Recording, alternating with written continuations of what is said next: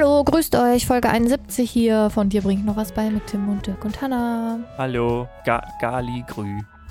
Gu, Gumo geht ja nicht mehr. Guter. guter, gu, Guter. W, C, A, I. Welche Zeit auch immer. Oh Gott, das ist ja. HDGDL. Das stimmt, damit sind wir echt noch aufgewachsen, ne? So ein bisschen aufgewachsen, aufgewachsen, ne? Aufgewachsen, ja, das stimmt. Die tollen Abkürzungen, die hinten auf diesen selbstgeschriebenen Briefen, die dann eine ganz besondere Falttechnik hatten. Sowas hatten wir nicht. Ja, was? Kennt ihr das nicht, diese Falttechnik, wo man dann am Schluss so eine Ecke in so eine Schlaufe gesteckt hat, damit die Briefe nicht von alleine aufgingen? Ah, ja, also kenn kenne die- ich, aber habe ich nie beherrscht und habe auch nie sowas Äh, bekommen. Bei uns war das Pflicht, die Briefe so Wer hat denn solche Briefe überhaupt geschrieben und an Alle. wen? Waren da Liebesbriefe oder Äh, was? auch.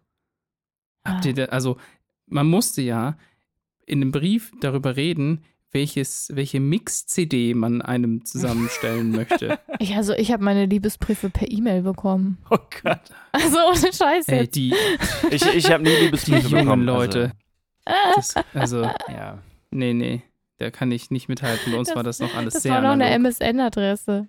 Ja, hatte ich dann später auch, aber da war ich Aber du schon so hattest alt. dann eine Hotmail-Adresse. Ja, ich hatte- oder? genau, eine Ja, ich hatte eine. MSN-Adresse. uh, Ich hatte eine AOL-Adresse ganz am Anfang. Ja, die hatte ich auch. Die hatte ich Also, noch vor ja. der MSN-Adresse, ja. ja, aber wir wollen ja also nicht in alter, wie soll man sagen, Nostalgie Falls ihr mir einen Liebesbrief schreiben wollt, schreibt mir doch eine E-Mail. Dir bringe ich noch was bei at gmail.com. Das können wir machen. Und ich mache, wenn die Folge raus ist, mache ich eine Abstimmung auf Instagram. Da sollen die Leute abstimmen, ob sie diese Falltechnik von den Briefen selber benutzt haben auch. Das würde mich interessieren. Kannst Ja. du dann auch ein Tutorial auf Instagram machen, wie man das faltet? Das Oh ja, ist bitte. keine schlechte Idee. Das machen wir. Dann bringen wir, das ist mein Tims Tipp vorgezogen, bringe ich euch auf Instagram bei, wie man dieses, Diese äh, diesen macht. Liebesbrief faltet. toll, toll, toll. Ja. Sehr gut. Das, was ihr wahrscheinlich oder hoffentlich noch nie benutzt habt, sind Sauerstoffmasken im Flugzeug. Das hoffe ich einfach mal für euch alle. Aber wie funktionieren die denn überhaupt, diese Sauerstoffmasken im Flugzeug? Na, die fallen einfach von der Decke. Genau. Und dann muss man sich selber helfen, anstatt den Kindern. Ganz G- wichtig. Ganz wichtig, genau. Na, aber was passiert da? Also sind da Sauerstofftanks drinne oder was ist da? Und das habe ich mich gefragt und das habe ich recherchiert, das habe ich herausgefunden und das erzähle ich euch jetzt. So. Und zwar dachte ich Wird wirklich, da was gefiltert? Naja, da wird auch was gefiltert, ja. Aber da, da, Okay. aus der Luft filtern hilft ja noch nicht mal, also noch nicht, nicht Sauerstoff da zu haben. Ich dachte auf jeden Fall immer, dass es halt echte Sauerstofftanks gäbe, die da im Flugzeug wären. Was natürlich mega gefährlich wäre, wenn du halt jetzt absch- abstirbst. Abstirbst? Mhm. Abstirbst. wow. das ist noch viel besser.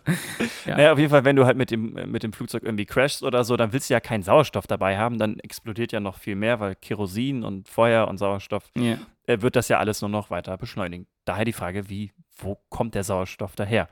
Und die Antwort ist, durch eine Sauerstoffkerze. Okay. Ja, das ist eigentlich eine ganz einfache Bezeichnung für einen chemischen Sauerstoffgenerator.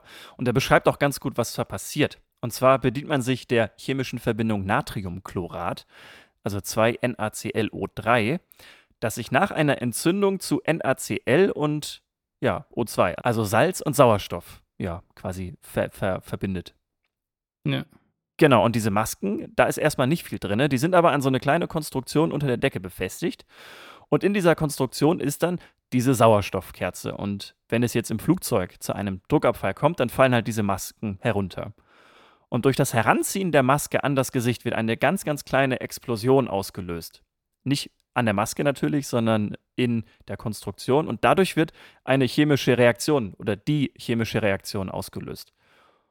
Ja, und das passiert halt einfach durch dieses, durch das Ranziehen. Da wird so ein, fl- fliegt so ein Stift raus und dadurch gibt es eine kleine Explosion, die dann diese chemische Reaktion ja auslöst. Da ist dann noch meistens noch so ein, sind noch andere Verbindungen dabei, also Bariumperoxid zum Beispiel zu 5% und 1% Kaliumperchlorat. Die Beiprodukte, die dabei entstehen, werden dann auch natürlich gefiltert, weil wenn man dann atmet, dann möchte man ja nicht irgendwie, irgendwie Salz einatmen, sondern möglichst viel Sauerstoff. Und mit solchen Massen kann man dann tatsächlich 12 bis 20 Minuten atmen, was halt auch dafür ausreicht, dass Flugzeuge wieder auf eine normale Höhe ja, Mhm. kommen und da kann man dann halt wieder normal atmen. Da gibt es dann teilweise auch dann die Ansage von den FlugbegleiterInnen, dass man dann auch wieder die Maske nicht mehr braucht sozusagen und dann einfach wegnehmen kann. Ah. Genau, und Tim, du hast schon das Richtige gesagt. Es ist echt wichtig, dass man das vorher bei sich selber macht, weil man innerhalb von 15 Sekunden auf 10 Kilometern Höhe halt wirklich äh, das Bewusstsein verlieren kann. Und wenn man erstmal das Bewusstsein verloren hat, dann kann man auch keinem anderen Menschen mehr helfen, weil dann Hm. ist es wirklich, wirklich wichtig, sich das selber erstmal aufzusetzen. So. Und danach, äh, selbst wenn die Menschen dann, glaube ich, bewusstlos geworden sind, könnte man denen ja dann wieder auch dann diese Maske halt anführen. Und dann, wenn man dann halt dann wieder auf einer normalen Höhe ist, können die Menschen dann auch wieder normal atmen.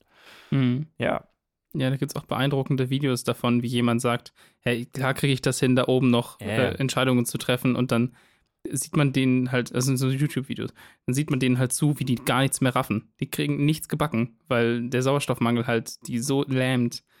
Und ja, ist ganz spannend. ja klar. Also das, sind ja auch zwei Kilometer mehr als jetzt der Mount Everest zum Beispiel. Und dass Leute ohne äh, Sauerstoff auf den Mount Everest kommen, ist ja wirklich sehr, sehr selten. Und äh, Mhm. wenn man da, die dürfen auch jetzt nie lange irgendwie auf dem Mount Everest sitzen bleiben, sondern müssen dann auch wieder schnell runter, weil man halt wirklich bei so einer Höhe nicht lange ja, atmen kann überhaupt.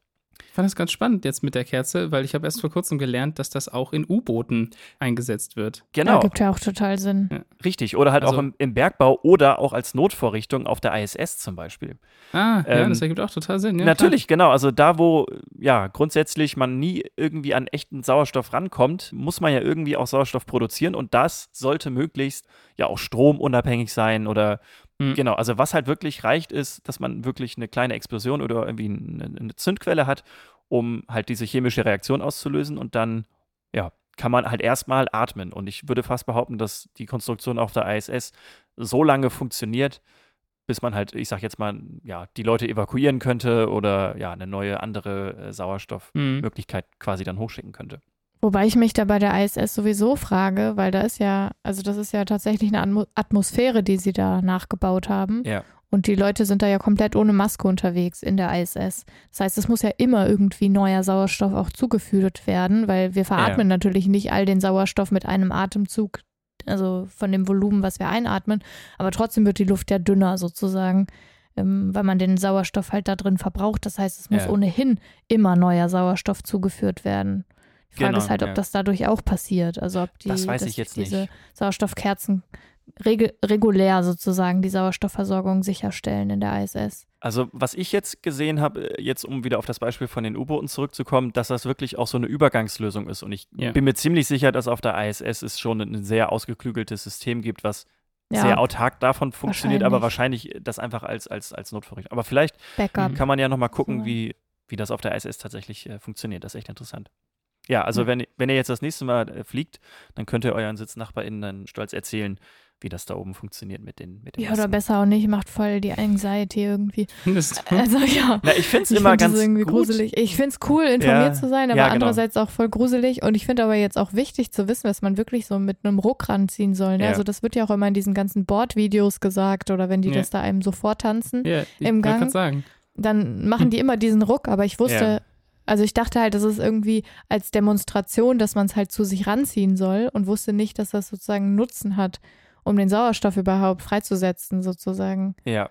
Und Ist ja auch nicht schlecht zu wissen. was ich dabei auch gelernt habe, ist, dass durch diese Explosion tatsächlich auch so ein leichter Geruch von einem Verbranntem sozusagen entsteht und dann auch teilweise Leute in Panik geraten, weil sie denken, dass irgendwie auch jetzt Ah. in der Kabine was brennt. Das Mhm. heißt, Ja, klar. wenn ja. man dann tatsächlich in der Situation ist und es gibt diese kleine Explosion, die man wahrscheinlich gar nicht hört, aber wenn es dann trotzdem verbrannt riecht, dass ihr dann alle bitte nicht in Panik verfallt, weil ihr ja wisst, wie das alles funktioniert und dann, ja, ist das halt wirklich, gehört das zum Prozess und es sollte so ein bisschen sogar danach riechen, dann äh, Smart, funktioniert smart. Yummy. Yes.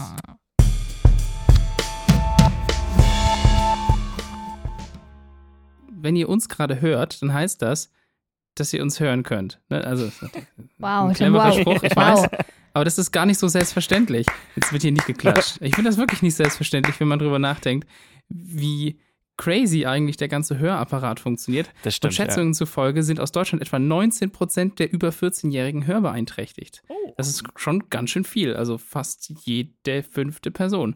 Und also, wie man halt ja auch sagte, ist die Person dann schwerhörig. Das ist so der typische Begriff. Und da gibt es dann auch verschiedene Stufen, wie man, wie schwer schwerhörig man sein kann. Und es gibt auch verschiedenste Gründe, die dazu sorgen können, dass man eben beeinträchtigt ist. Und es gibt aber auch eine Lösung, die fast immer ja, Abhilfe verschafft und das sind Hörgeräte. Und also 80 Prozent der Menschen mit Hörbeeinträchtigung leiden an sogenannten Schallempfindungsschwerhörigkeiten. Also das heißt halt eben, dass der Schall, der bei uns ankommt, nicht richtig ja, übertragen wird und nachher eben auch nicht richtig wahrgenommen wird. Und vielleicht erinnern wir uns so ein bisschen zurück an den Biounterricht, wo wir ja noch gelernt haben, dass eben diese Signale, die kommen an am Trommelfell, werden da übertragen mit den kleinen Knöchelchen, Hammer und Amboss und Steigbügel Stimmt. heißen sie, glaube ich, noch, ja. wenn ich mich recht erinnere. Und dann landet das alles an der Hörschnecke, also der auch Cochlea oder Cochlea, ich bin mir immer nicht sicher, wie man es ausspricht. Ah, ich glaube Cochlea. Und da sind kleine Härchen drin, die sogenannten Haarsinneszellen, und die nehmen das dann auf und wandeln das dann um in Signale, die dann über den Hörnerv ans Gehirn kommen. So, das war jetzt die wirklich schnelle Schnellzusammenfassung. und das Problem ist ganz oft, dass diese äußeren Haarsinneszellen mit der Zeit abgenutzt sind. Und die sind eigentlich nicht wirklich die wichtigen Haarsinneszellen. Die sind dafür da, leises und hochfrequentes zu verstärken. Und das wird dann quasi an denselben Nerv weitergeleitet, bei dem eigentlich die inneren Hörsinneszellen auch sind. Das sind eigentlich so die, die wahren Mikrofone in unseren Ohren sozusagen. Und die kleinen, die äußeren, die gehen halt mit der Zeit kaputt. Das ist so die häufigste, ja, das häufigste Problem. So, aber jetzt zurück zu den Hörgeräten, warum die eigentlich ja, dem halt entgegenwirken können. Da gibt es ja ganz unterschiedliche Bauweisen. Man hat bestimmt auch schon Menschen gesehen, die welche haben. Aber die machen im Prinzip alle das Gleiche. Es gibt ein Mikrofon außen irgendwo, das nimmt einen Schall auf, der kommt im Ohr an, verstärkt den Schall und spielt es quasi im Ohr einfach dann verstärkt wieder ab. Also es ist halt wirklich wie das, ja. was wir hier gerade hier mit, den, mit dem Podcast machen. Wir nehmen was auf und das Ganze könnt ihr euch dann in der Lautstärke, die für euch passt, bei euch zu Hause abspielen. Aber das bietet doch totales Risiko für quasi eine Diskrepanz. Also eine zeitliche. Das ist alles so schnell. Das ist so wahnsinnig schnell, die das Verarbeitung. das ist quasi wie in Monitoring, oder? Genau, das ist, es ja, ist ah, quasi ja, ja, in ihr Monitoring von dem, was im Ohr ankommt, also was also, am Ohr genau. ankommt. Also Monitoring genau. ist ja okay. quasi das, wenn ich jetzt in mein Mikro spreche, höre ich ja meine Stimme auch auf meinen Kopfhörern. Das ist quasi das Monitoring, oder? Genau. Ja, für die, die und, halt jetzt sich mit dem Wort nicht auskennen. Das stimmt, das stimmt. Und das Krasse ist halt, dass diese Hörgeräte von der Funktionsweise eigentlich gar nicht so weit entfernt sind von dem, was man damals im 17. Jahrhundert als erstes benutzt hat, und zwar Hörhörner. Also wirklich ja, wie so ein Trichter. Ne? Genau, es sind einfach Hörner oder so Trichter, die man sich ans Ohr hält und die haben halt eine, also eine Verstärkung von so 20 bis 30 Dezibel halt hervorgerufen. Oh ja, okay. Und dann ist es so, dass halt diese feinen und leisen äh, ja, Schallwellen, die sonst halt nicht aufgenommen worden sind, die sind halt so stark verstärkt worden, dass sie eben doch noch wahrgenommen werden. Zum Beispiel von anderen Haarsinneszellen, die eben die, die lauteren Sachen aufnehmen können. Das ist so die, die Idee dahinter. Aber inzwischen sind die Geräte natürlich deutlich fortgeschrittener. Das heißt, die sind kleiner, die sind langlebiger. Die sind vor allem auch viel individueller. Das heißt, man kann unabhängig von der Schädigung, die vorliegt, also es gibt ja wirklich unterschiedlichste Gründe, was kaputt sein kann und weswegen man schlecht hört. Und äh, dann kann halt der Klang angepasst werden. Das heißt, man kann Rauschen unterdrücken, man kann gewisse Frequenzen einzeln stärker machen oder leiser machen, man kann laute Sachen weniger stark und leise Sachen stärker verstärken. Und das ist natürlich super spannend, weil dann halt vor allem wenn eben diese hohen Frequenzen zu wenig gehört werden, dann heißt das aber halt, dass so Hintergrundrauschen, ne, also stellt euch vor, ihr seid im Restaurant oder so, das hört man immer noch ganz gut, aber so Feinheiten in der Stimme von der Person, mit der man sich unterhält, das hört man halt relativ schlecht. Und dann kann halt dieses Gerät, das, man, das in meinem Ohr ist, das Rauschen automatisch quasi abblocken und die Gesprächssachen automatisch lauter machen. Das ist natürlich ah. super cool mit diesem selektiven Hören. Was überraschend äh, ist, ist, dass super viele Leute sich weigern, Hörgeräte zu nutzen. Also, ja, es ist wahrscheinlich einfach, weil sie das so unschick finden. Ja, dabei sieht man die heutzutage ja, fast gar nicht gar mehr. Nicht mehr genau. Ja, es gibt ja welche, die, also da ist ja auch wirklich die Batterie sozusagen, die da rein muss, so klein, dass die ganzen Dinge komplett im Ohr sitzen. Also dass nicht mal mehr ein Henkel um ja. die Ohrmuschel drumherum genau. ist. Und da kommen wir jetzt äh, zu einer Sache. Also, das ist, das zwar alles interessant, aber Hörgeräte sind, also da, da passiert zwar viel, aber ich finde das auch alles nur so semi-spannend. Was ich aber richtig spannend fand, ist, dass jetzt ein ForscherInnen-Team vom Fraunhofer Institut für Produktionstechnik und Automatisierung, IPA, zusammen mit der Uniklinik Tübingen etwas entwickelt hat, was man als eine Hörkontaktlinse bezeichnen könnte. Also, es handelt sich um eine winzig kleine Platte, die eben, oder ja, man könnte auch sagen Linse, die direkt auf dem Trommelfell aufliegt und den Schall direkt in mechanische Reize umwandelt, also direkt auf das Trommelfell Ui. quasi haut und das in Schwingung versetzt oder die Schwingung anregt, ohne halt vorher Schallwellen aufzunehmen, zu bearbeiten und zu verstärken. Also, ne, also es fällt dieser Teil weg, dass wir da drin quasi eigentlich nochmal einen Lautsprecher haben, der was ausgibt, ah, sondern die Schallwellen ja. werden direkt auf das Trommelfell übertragen. Und das heißt, man legt das direkt aufs Trommelfell, weil der Nachteil von den normalen Hörgeräten ist, dass die meisten Mikrofone außen liegen. Also die liegen zum Beispiel hinterm Ohr, das sieht man ganz oft oder was heißt, man sieht das, das, das ist schon relativ klein geworden, das ist auch sehr versteckt, aber das liegt meistens hinterm Ohr und dann hast du halt so Probleme, dass das Richtungshören nicht richtig funktioniert, weil es halt eigentlich nicht der Sound ist, der wirklich in deinem Ohr ankommt, sondern halt überhalb von deinem Ohr zum Beispiel. Ja. Ah, und du kannst halt auch die ganze Form, die dein Ohr hat, die dir normalerweise hilft, diese Richtung zu bestimmen, nicht Gar richtig nicht nutzen. nutzen. Ja. Und Mikrofone, die außen anliegen, sind natürlich anfällig für so sowas wie Wind. Ne? Also wenn ich jetzt hier gegen dieses Mikrofon puste, ja, ich weiß nicht, ich habe jetzt hier so einen so Dingsschutz, ne? dann hört man das halt. Und das passiert natürlich mit den Mikrofonen hinterm Ohr auch, auch wenn sich da viel getan hat. Aber das sind alles so Sachen. Und dieser Verstärker liegt meistens halt wie so ein Ohrstöpsel einfach im Ohr. Das heißt, dass wenn du Probleme mit dem Gehörgang hast, also zum Beispiel, weil, der, weil da Verformungen sind oder weil da Sachen drin sind, dann bringt dir das auch nicht viel, wenn das Signal verstärkt ist, weil, also es bringt dir schon was, aber danach wird es halt trotzdem noch, ist die Chance sehr hoch, dass es verfälscht wird, dadurch, mhm. dass eben diese Sachen innerhalb des Gehörgangs noch die Schallwellen verändern können. Und das alles passiert nicht, wenn man diese Linse hat, die direkt halt auf dem Trommelfell liegt. Und die spannend. neue Linse, die soll den Schall dann eben halt auch so bearbeiten, wie er ankommt. Das soll das Ganze natürlicher machen. Also das heißt, dieses Richtungshören funktioniert dann und es soll durch diese direkte mechanische Verstärkung eine breitere Frequenz abdecken können. Wie das genau funktioniert, habe ich nicht rausfinden können. Das fand ich nämlich ganz spannend. Die sagen nämlich, dass selbst Leute im hohen Alter dann wieder diesen Frequenzbereich zwischen 20 und 20.000 Hertz oder was auch immer das nochmal war, was Menschen quasi äh, hören können, wenn sie ganz jung sind, wieder hören können sollen. Das fand ich ganz interessant und das würde mich interessieren, wie die das auch wirklich hinkriegen wollen noch eine Sache, die auch ganz spannend ist, ist, dass diese ganze Geschichte so klein ist und ja nur aufliegt auf dem Trommelfell, dass es eben kein Implantat ist. Also über Implantate ja. können wir auch gleich nochmal reden, sondern das ist wirklich eine Sache, die stopft man dir ins Ohr. Das muss natürlich ein geschulter HNO-Arzt ja. oder eine geschulte HNO-Ärztin machen. Aber man stopft das wirklich einfach ins Ohr. Man kann es auch wieder einfach entfernen, wenn man möchte. Das ist ein Eingriff, der dauert wenige Minuten.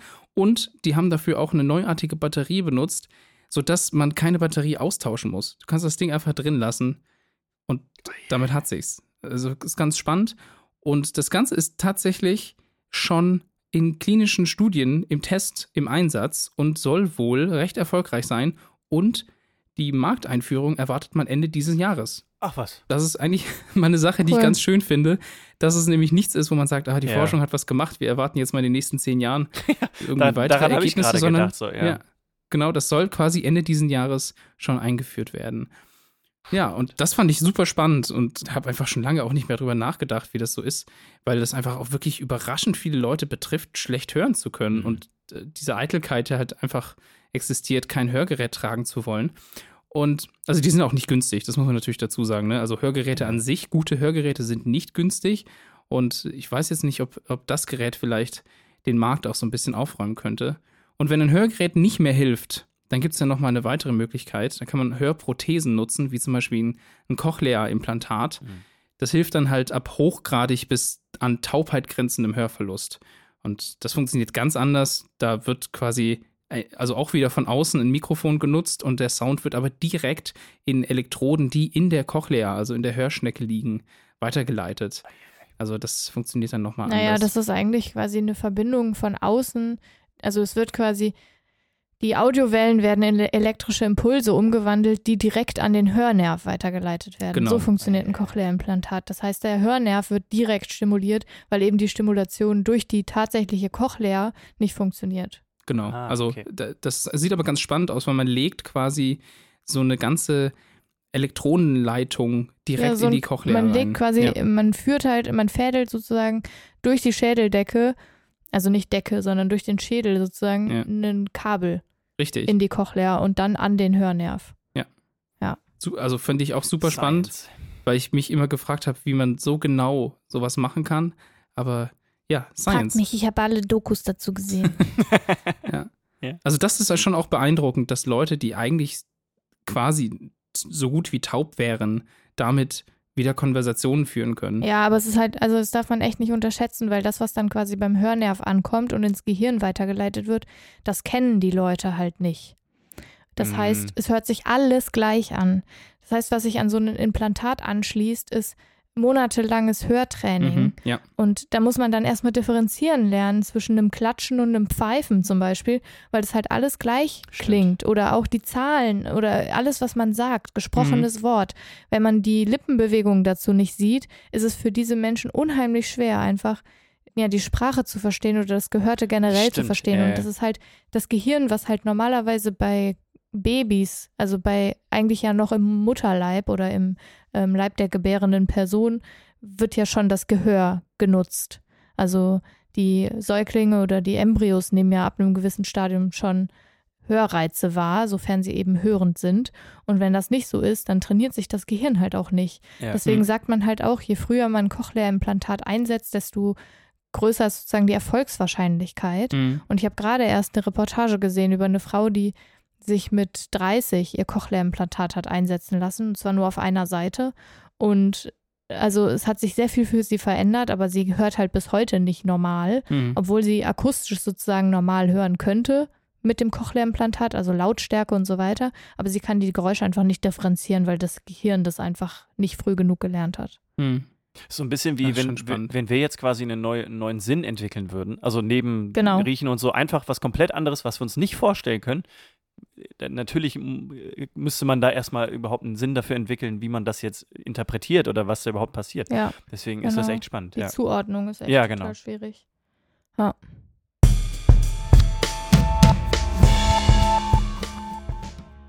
Breit jetzt oder was? ja, richtig Ich breit. breit bin? Los geht's. Wusstet ihr, dass ihr mit selbst zusammengeschraubten Kugelschreibern besser im Sudoku seid? Mm, Was? Moment, selbst zusammengeschraubt? Na, vielleicht, Ja. wenn man sie direkt vorher zusammenschraubt, wenn man dann irgendwie im Gehirn was auslöst oder so. Richtig. Also, KonsumentInnen schätzen Produkte in besonderem Maße, wenn sie diese zusammenbauen oder sonst wie selbst halt Hand anlegen mussten. Und der Stolz auf das Erreichte strahlt auch auf die Bewertung einer Ware aus. Und das haben halt schon zahlreiche Studien gezeigt, das ist nichts Neues.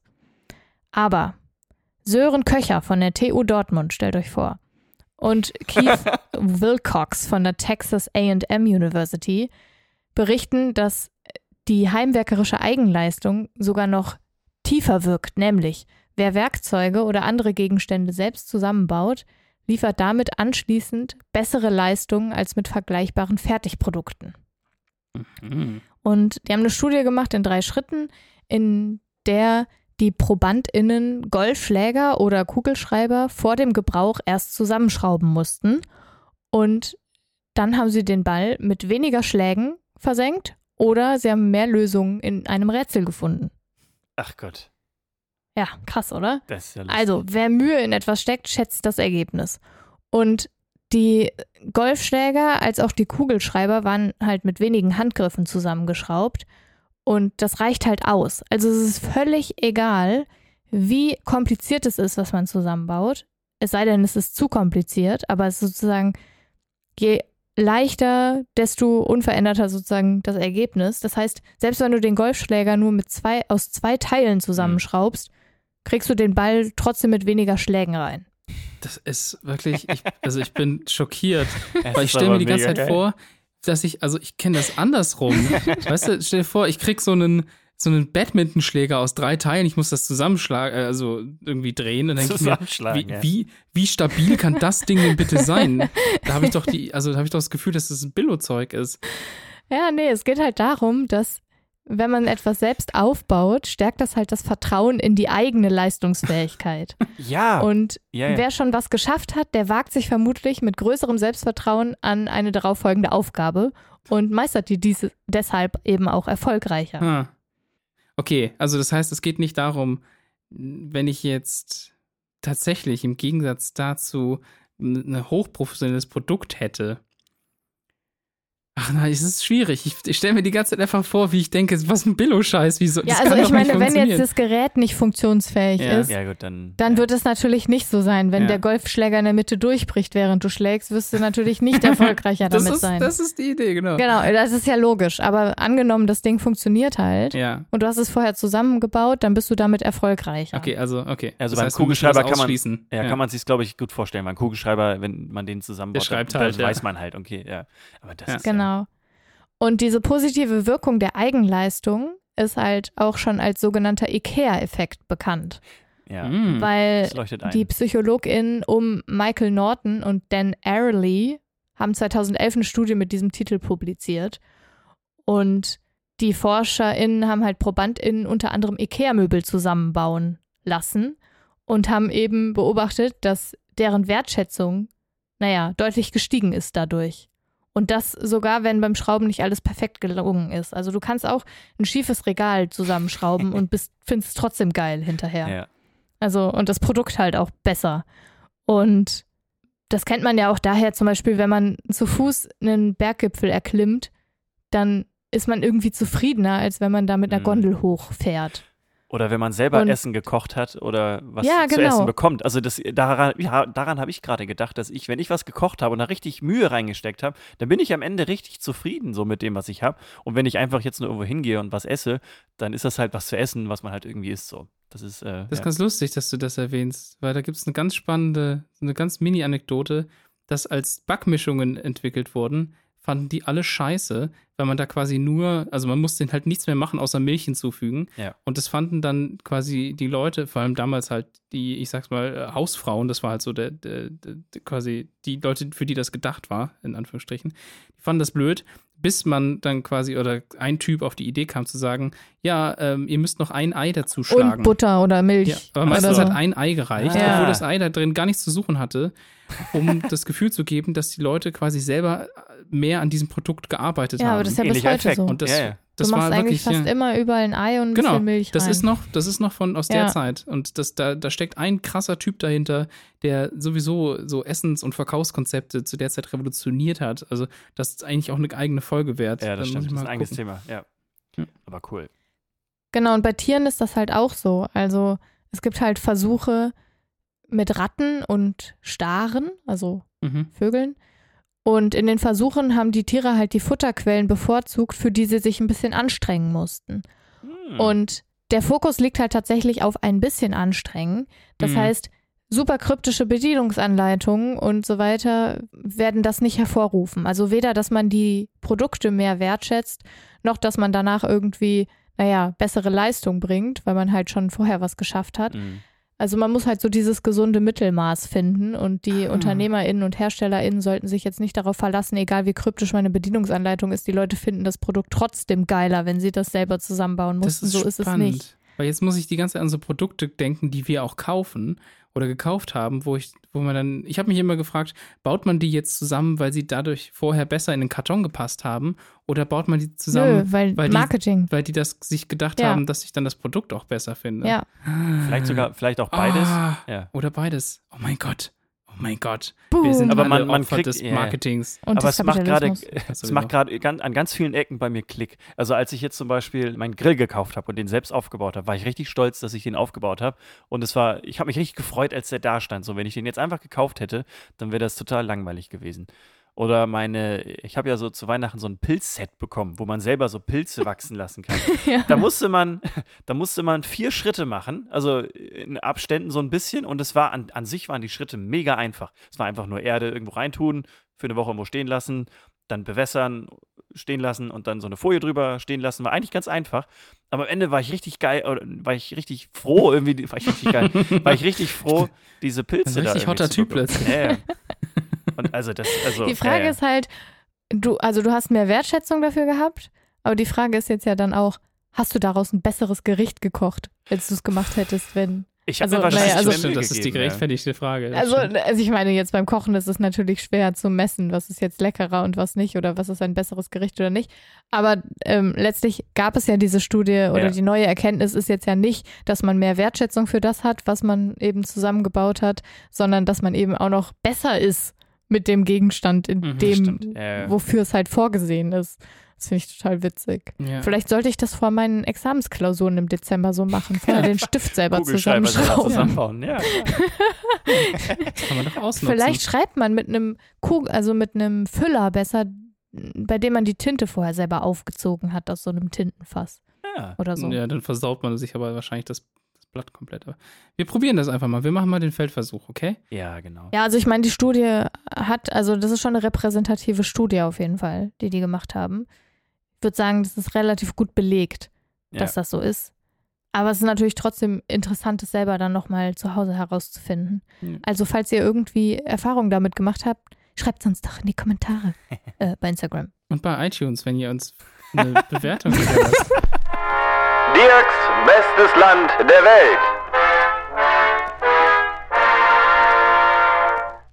Das beste Land der Welt des heutigen Tages ist Bangladesch.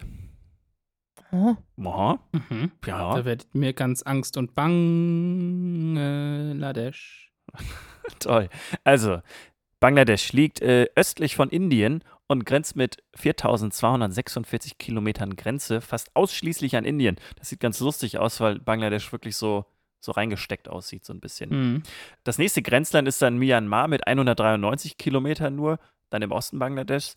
Und im Süden grenzt halt Bangladesch an den Indischen Ozean beziehungsweise an die Bucht von Bengalen. Bangladesch ist das am fünf dicht besiedelste Land der Welt mit 1240 EinwohnerInnen pro Quadratkilometer. Damit ist Bangladesch dichter besiedelt als die Stadt Magdeburg zum Beispiel. Oh. Und dann, äh, ja, jetzt wird es alles noch, ist alles ist sehr voll da. Insgesamt leben 164 Millionen Menschen in Bangladesch. Das kann man jetzt schwierig mit Mhm. anderen Ländern vergleichen, weil es das acht, also das Land mit den acht meisten EinwohnerInnen ist.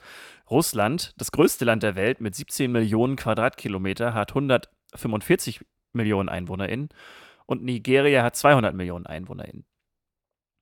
Das Land ist auch nur größer als oder knapp größer als Nepal mit 148.460 Quadratkilometer. Also so groß wie Niedersachsen, Bayern und Baden-Württemberg. Also auf dieser Fläche Hm. von diesen drei Bundesländern 164 Millionen Menschen, Das ist schon abgefahren. was halt eine Besiedlung wow. wie die Stadt Magdeburg ja, entspricht. Also wirklich ein, so, eine, so eine große Fläche, naja, beziehungsweise so eine kleine Fläche, die so dicht besiedelt ist wie die Stadt, in der ich wohne. Und das ist einfach Und dann gibt es wahrscheinlich immer noch Ballungszentren, ne? Mhm. Genau, richtig. Also Da Dakar, muss es halt echt richtig kuschelig sein. Genau, also Dakar ist halt auch die Hauptstadt von Bangladesch und vorsichtig, Dakar mit, also D-H-A-K-A, nicht zu verwechseln mit Dakar, das ist die Hauptstadt des Senegal. Und da ist natürlich nochmal viel mehr los. Und es gibt halt wirklich sehr viele Ballungsgebiete ähm, in, in diesem Land. Bangladesch ist seit 1971 unabhängig von Pakistan. Mhm. Genau nach der Teilung Indiens 1947 in den muslimischen Teil Pakistan und Bangladesch, damals noch Ostpakistan, und den hinduistischen Richtig, ja. Teil Indien, gab es dann 1971 einen Unabhängigkeitskrieg, der dann letztendlich auch die Unabhängigkeit Bangladesch zur Folge hatte. Das ist so hochproblematisch. Diese ganze Ja, Story ja, da. ja. Diese ist- ganze, ist, das ist Es ist so ja immer noch schwierig mit, diesem, schwierig, ja, mit dieser religiösen Trennung. Ich glaube, wir haben da doch schon mal drüber geredet, oder? Stimmt. Haben wir mal Ja. über Indien gesprochen? Wir ja, haben- ne? wir haben Ja. Wir haben mal in, ja, und da haben wir das ja auch schon thematisiert, dass diese religiöse Trennung und die Grenzziehung nach Religion halt voll abgefahren ist. Ja, wobei das auch nicht mal richtig, also das basierte ja auch auf ganz viel Fehlinformationen und Natürlich. Wild Guessing. Ja. Also das Ja. war, Ja, klar, das ist also britisches Empire, ne? Genau, die, die Grenzziehung, die hat- waren auch schon mal Thema, als ich über Enklaven und Exklaven, glaube ich, gesprochen Mhm. habe, weil es halt in dem Grenzgebiet halt auch wirklich ganz verrückte Enklaven und Exklaven gibt, jeweils von den jeweiligen Ländern. Mhm. was halt wirklich sehr, sehr schwierig ist. Und diese Konflikte und diese Teilung, das ist halt auch ein, ein, ein Grund dafür, warum jetzt Bangladesch auch so dicht besiedelt ist. Denn nach dieser Teilung gab es halt die, die größte Flüchtlingsbewegung äh, eigentlich der Geschichte. Da waren 20 Millionen Menschen auf einmal in diesem Gebiet auf der Flucht, weil halt dann äh, ja, Muslime aus Indien halt nach Pakistan oder halt nach Ostpakistan ja, geflohen sind oder halt auch andersrum mit den, mit den Hinduisten und Hinduistinnen.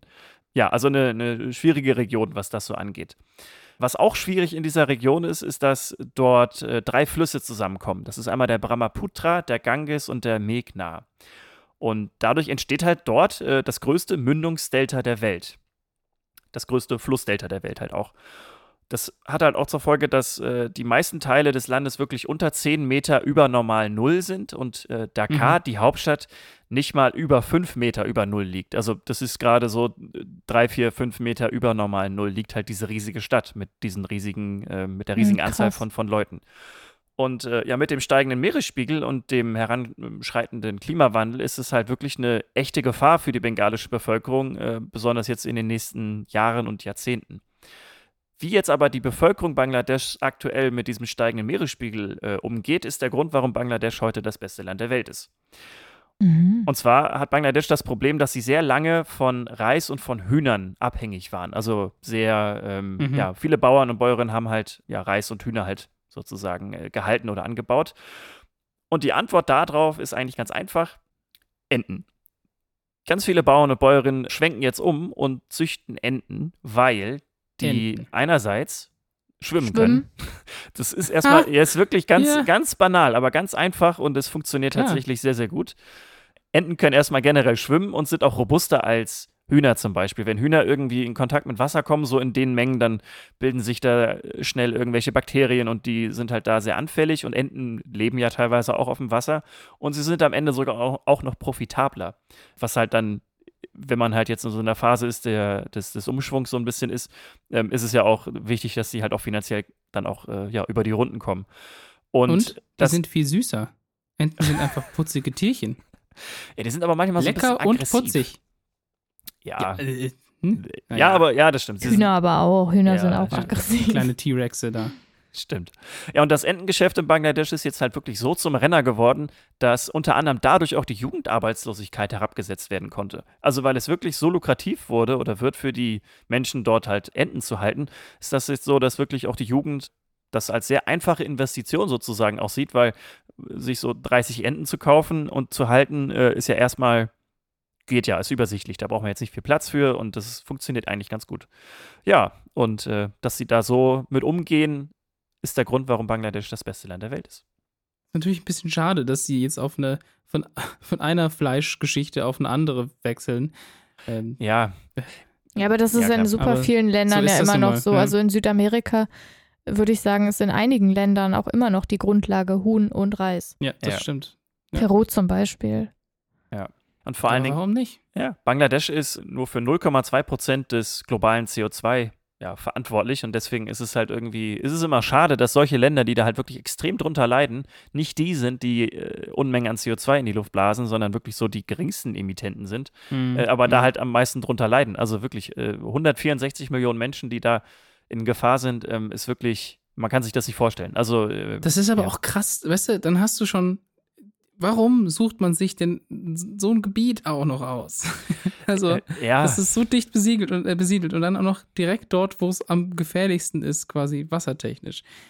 Aber, naja, Ja, das sind, glaube ich, so. schon seine Gründe ja, haben. Also, äh, ich weiß jetzt nicht, wie, wie jetzt die, wie weit die Geschichte von Bangladesch quasi zurückgeht, Mhm. aber ganz oft ist es ja auch einfach, also gerade in Delta ist ja auch sehr beliebt für, für Ja. Menschen, die halt da äh, ja, sich einen Ort suchen, Mhm. weil man halt ähm, ja, fischen kann, man kann, äh, man ist direkt am Wasser, man kann ins, ins Landesinnere zum Beispiel fahren und es ist alles teilweise auch recht eben. Dadurch, dass halt viel Mhm. Wasser da ja auch teilweise früher auch Dinge überschwemmt hat. Äh, das heißt, es ist alles sehr, sehr flach und man kann da auch einfach sehr gut drauf bauen. So. Deswegen ähm, sind historisch viele Zivilisationen ja an Flussdeltas. Das fällt uns jetzt aber so ein bisschen vor die Füße, weil, wie gesagt, durch den steigenden Ja. Meeresspiegel das halt, ja, zukünftig äh, gefährlicher wird auf jeden Fall.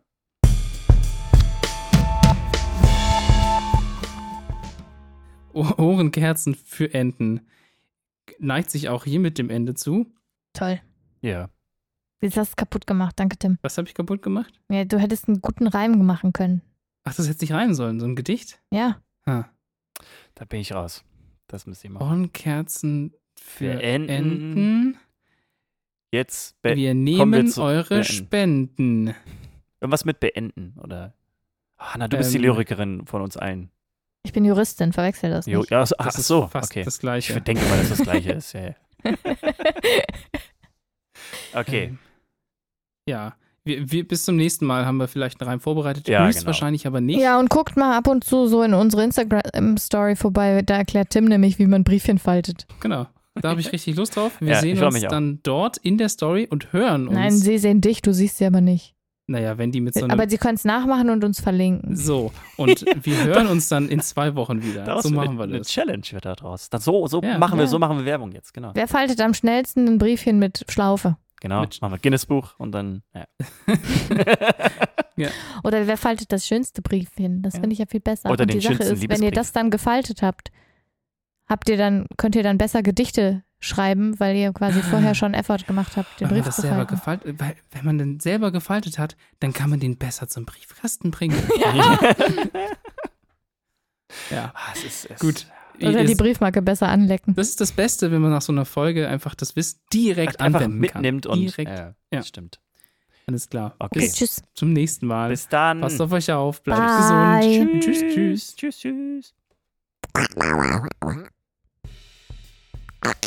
Oh, es ist gut jetzt. Ich hasse es wirklich. Ist, das ist wirklich unangenehm.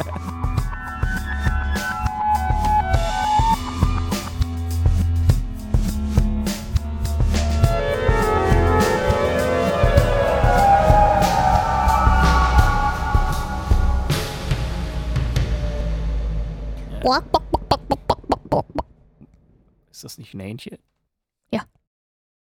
P- P- POS P- POCs, PhD. POC ist auch eine Ja, Krankheit. PhD, ja, genau. PhD ist auch eine Krankheit, absolut Ja, richtig. Herr Doktor, Herr Doktor, ich habe PhD. Scheiße! Raus hier!